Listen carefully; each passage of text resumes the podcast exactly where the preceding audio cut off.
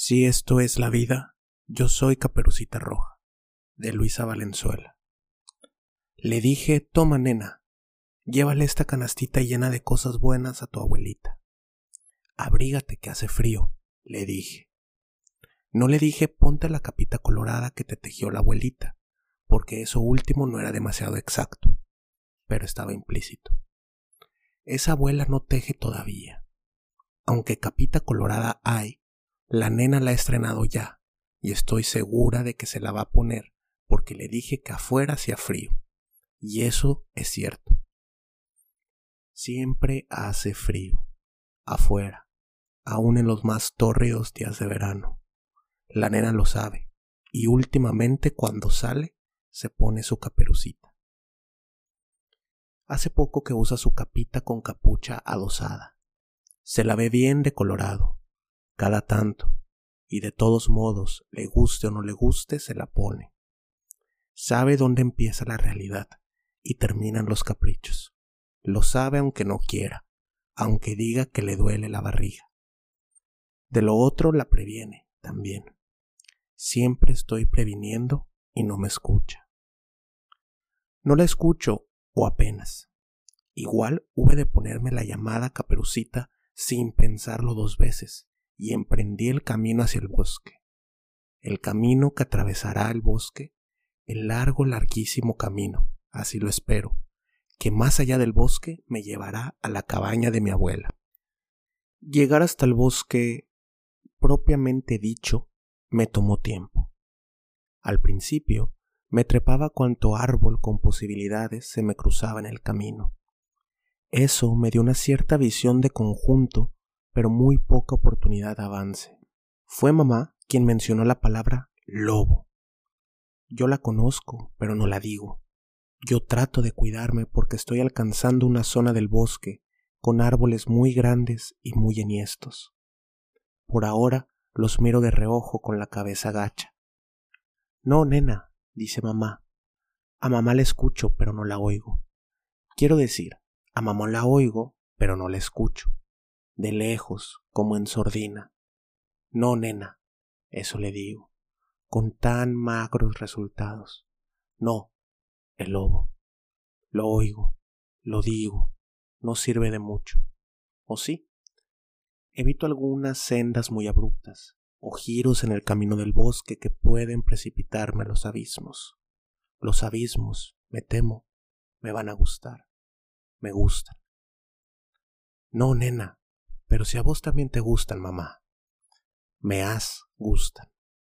El miedo. Compartimos el miedo. Y quizás nos guste. Cuidado, nena, con el lobo feroz. Es la madre que habla. Es la madre que habla. La nena también habla. Y las voces se superponen y se anulan. Cuidado. ¿Con qué? ¿De quién? Cerca o lejos de esa voz de madre que a veces oigo como si estuvieras en mí. Voy por el camino recogiendo alguna frutilla silvestre. La frutilla puede tener un gusto un poco amargo detrás de la dulzura. No la meto en la canasta. La lamo, me la como. Alguna semillita diminuta se me queda incrustada entre los dientes y después añoro el gusto de esa exacta frutilla. No se puede volver para atrás. Al final de la página se sabrá, al final del camino. Yo me echo a andar por sendas desconocidas.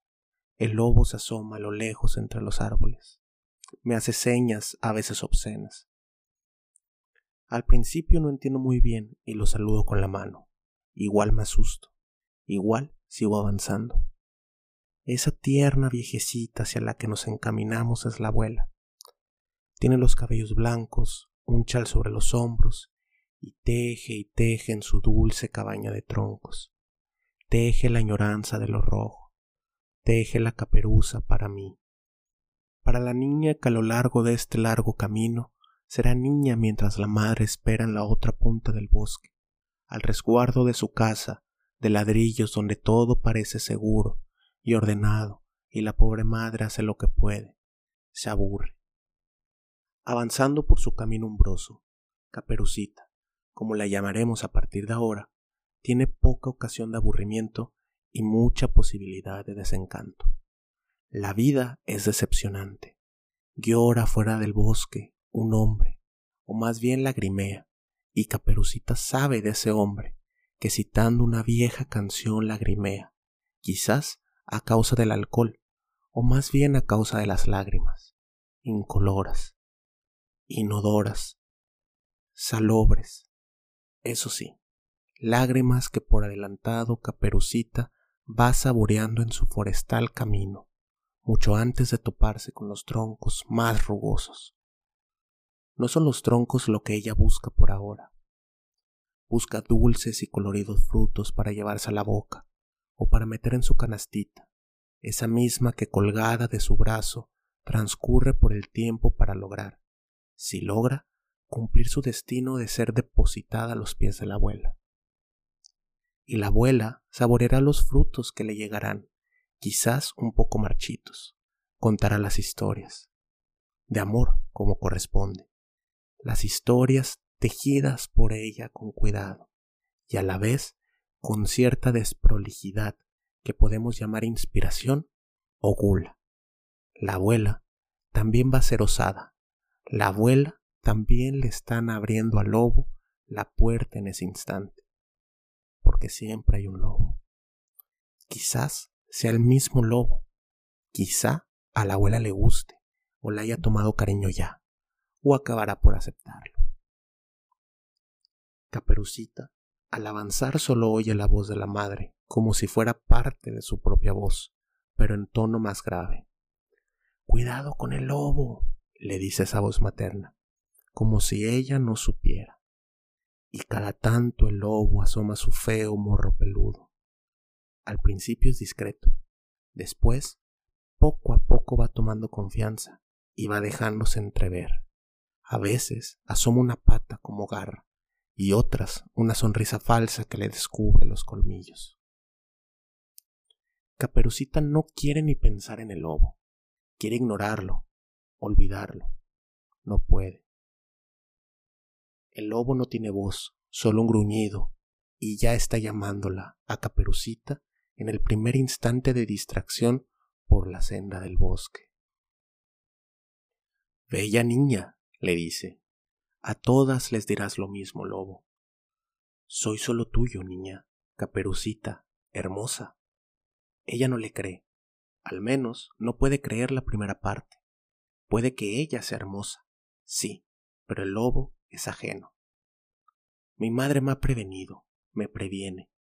Cuídate del lobo, mi tierna niña cándida, inocente, frágil, vestidita de rojo. ¿Por qué me mandó al bosque entonces? ¿Por qué es inevitable el camino que conduce a la abuela? La abuela es la que sabe. La abuela ya ha recorrido ese camino. La abuela se construyó su choza de propia mano. Y después, si alguien dice que hay un leñador, no debemos creerle. La presencia del leñador es pura interpretación moderna. El bosque se va haciendo tropical. El calor se deja de sentir. Da ganas por momentos de arrancarse la capa, o más bien arrancarse el resto de la ropa, y envuelta solo en la capa que está adquiriendo brillos en sus pliegues, revolcarse sobre el refrescante musgo. Hay frutas tentadores por esas latitudes, muchas al alcance de la mano. Hay hombres como frutas. Los hay dulces, sabrosos, jugosos, urticantes. Es cuestión de irlos probando de a poquito. ¿Cuántos sapos habrá que besar hasta dar con el príncipe? ¿Cuántos lobos, pregunto, nos tocarán en vida? Lobo tenemos uno solo. Quienes nos tocan son apenas su sombra. ¿Dónde vas, caperucita, con esa canastita tan abierta, tan llena de promesas? me pregunta el lobo, relamiéndose las fauces. Anda a cagar, le contesto, porque me siento grande, envalentonada, y reanudo mi viaje. El bosque, tan rico en posibilidades, parece inofensivo. Madre me dijo, cuidado con el lobo, y me mandó al bosque. Ha transcurrido mucho camino desde ese primer paso, Y sin embargo, sin embargo, me lo sigue diciendo a cada tanto, a veces muy despacio, al oído, a veces pegándome un grito que me hace dar un respingo y me detiene un rato. Me quedo temblando, agazapada en lo posible bajo alguna hoja gigante, protectora, de esas que a veces se encuentran por el bosque tropical y los nativos usan para resguardarse de la lluvia. Llueve mucho en esta zona y una puede llegar a sentirse muy sola, sobre todo cuando la voz de madre previene contra el lobo y el lobo anda por ahí y a una se le despierta el miedo. Es prudencia, le dicen. Por suerte, a veces puede aparecer alguno que desata ese nudo. Esta fruta sí que me la como. Le pego mi tarascón y a la vez la meto con cuidado en la canasta para dársela a la abuela. Madre sonríe, yo retozo y me relamo. Quizá el lobo también. Alguna hilacha de mi roja capa se engancha en una rama, y al tener que partir, lloro y llora mi capa roja, algo desgarrada. Después logro avanzar un poco, chiflando bajito, haciéndome la desentendida, sin abandonar en ningún momento mi canasta. Si tengo que cargarla, la cargo, y trato de que no me pese demasiado. No por eso dejo ni dejaré de irle incorporando todo aquello que pueda darle placer a la abuela. Ella sabe, pero el placer es sobre todo mío. Mi madre, en cambio, me previene, me advierte, me reconviene y me apostrofa. Igual me mandó al bosque.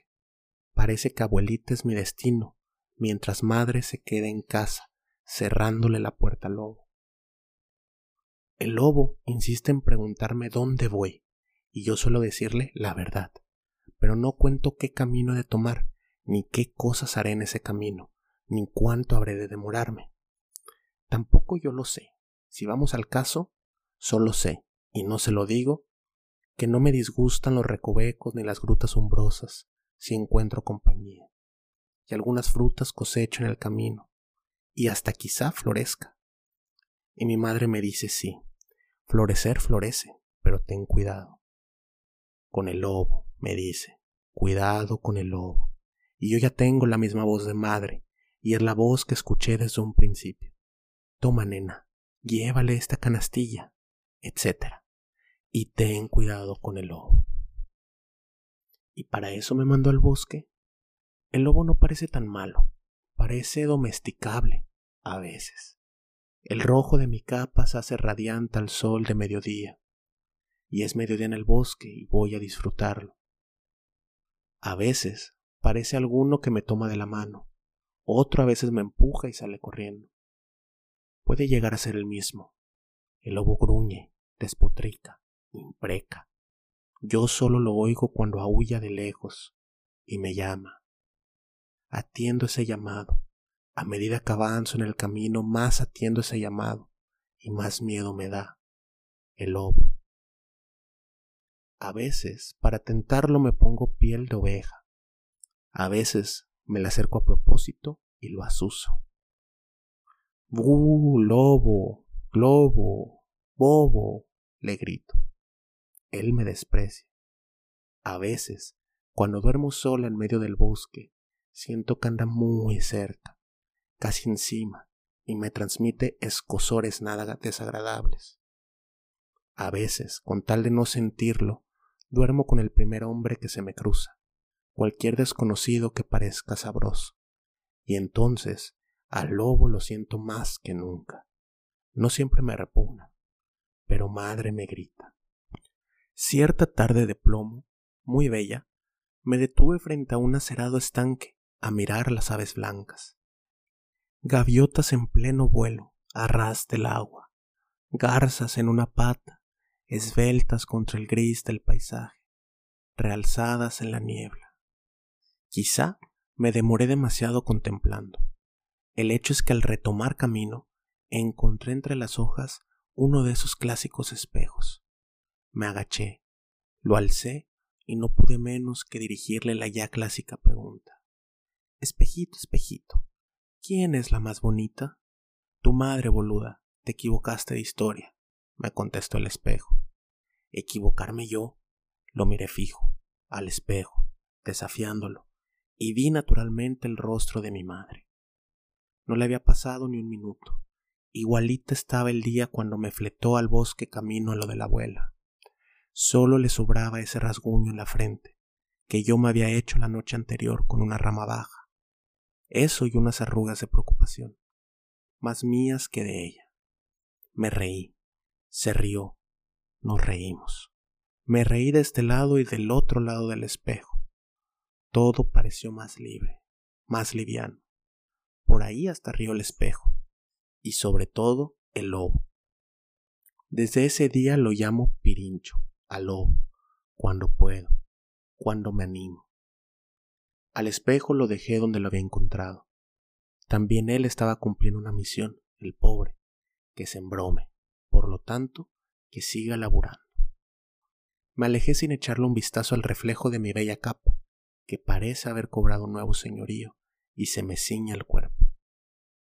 Ahora, madre y yo vamos como tomadas de la mano, del brazo, del hombro, consustanciadas.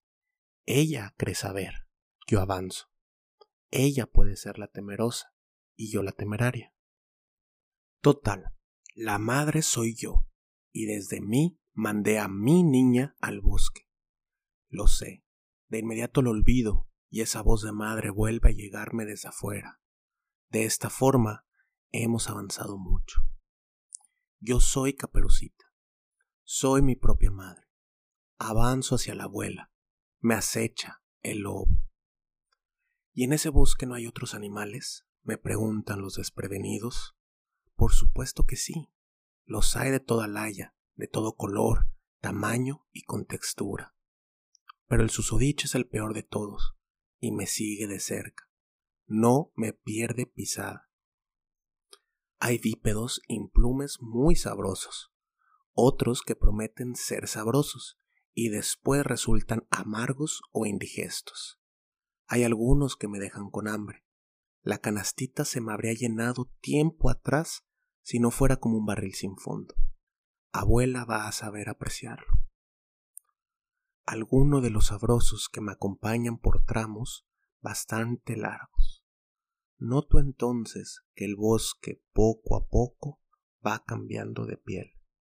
Tenemos que movernos entre cactus de aguzadas espinas, o avanzar por pantanos, o todo se vuelve tan inocuo que me voy alejando del otrora sabroso, sin proponérmelo, y de golpe me encuentro de nuevo avanzando a solas en el bosque de siempre.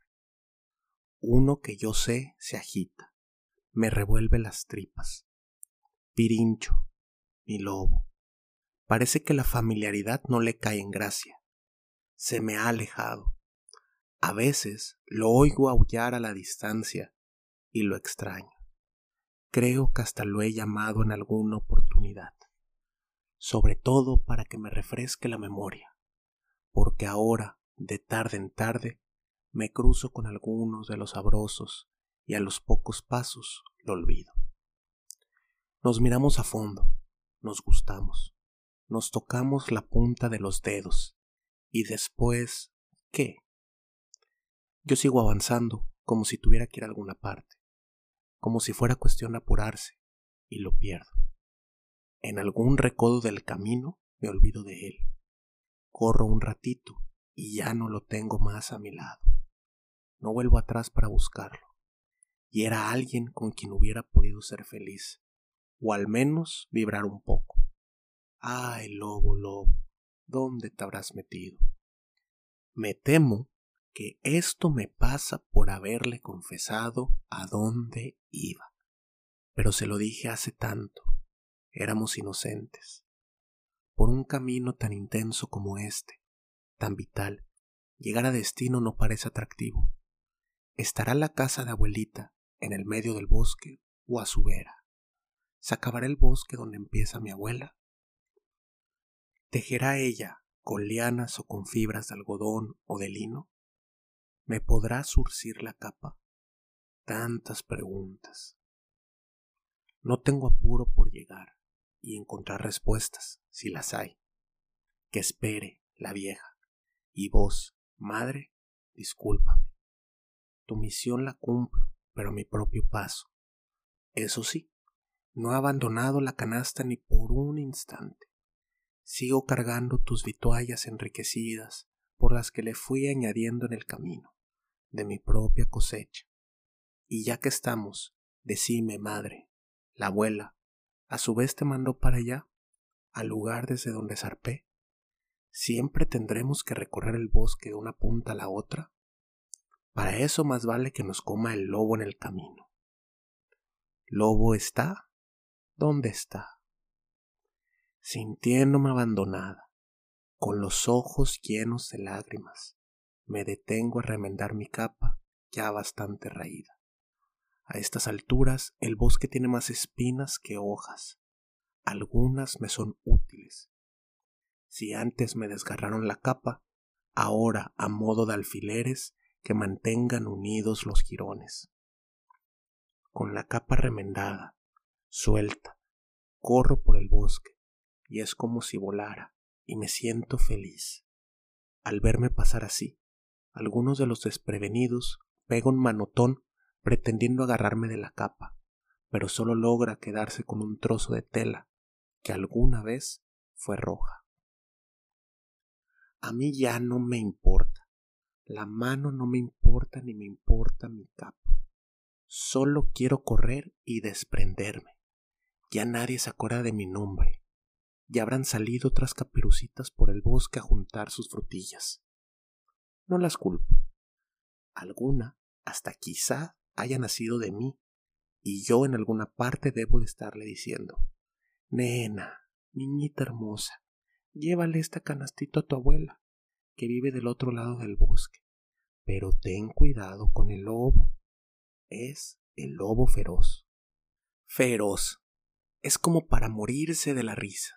Feroz era mi lobo, el que se me ha escapado. Las caperucitas de hoy tienen lobos benignos, incapaces, ineptos, no como el mío, reflexiono, y creo recordar el final de la historia, y por eso me apuro. El bosque ya no encierra secretos para mí, aunque me reserva, cada tanto, alguna sorpresita agradable. Me detengo el tiempo necesario para incorporarla a mi canasta y nada más. Sigo adelante, Voy en pos de mi abuela. Al menos eso creo. Y cuando por fin llego a la puerta de su prolija cabaña hecha de troncos, me detengo un rato ante el umbral para retomar aliento. No quiero que me vea así, con la lengua colgante, roja como supo ser mi caperuza. No quiero que me vea con los colmillos al aire y la baba chorreándome de las fauces. Tengo frío tengo los pelos ásperos y erizados. No quiero que me vea así, que me confunda con otro. En el dintel de mi abuela me lamo las heridas. Aullo por lo bajo. Me repongo y recompongo. No quiero asustar a la dulce ancianita. El camino ha sido arduo, doloroso por momentos, por momentos sublime. Me voy alisando la pelambre para que no se me note lo sublime. Traigo la canasta llena y todo para ella.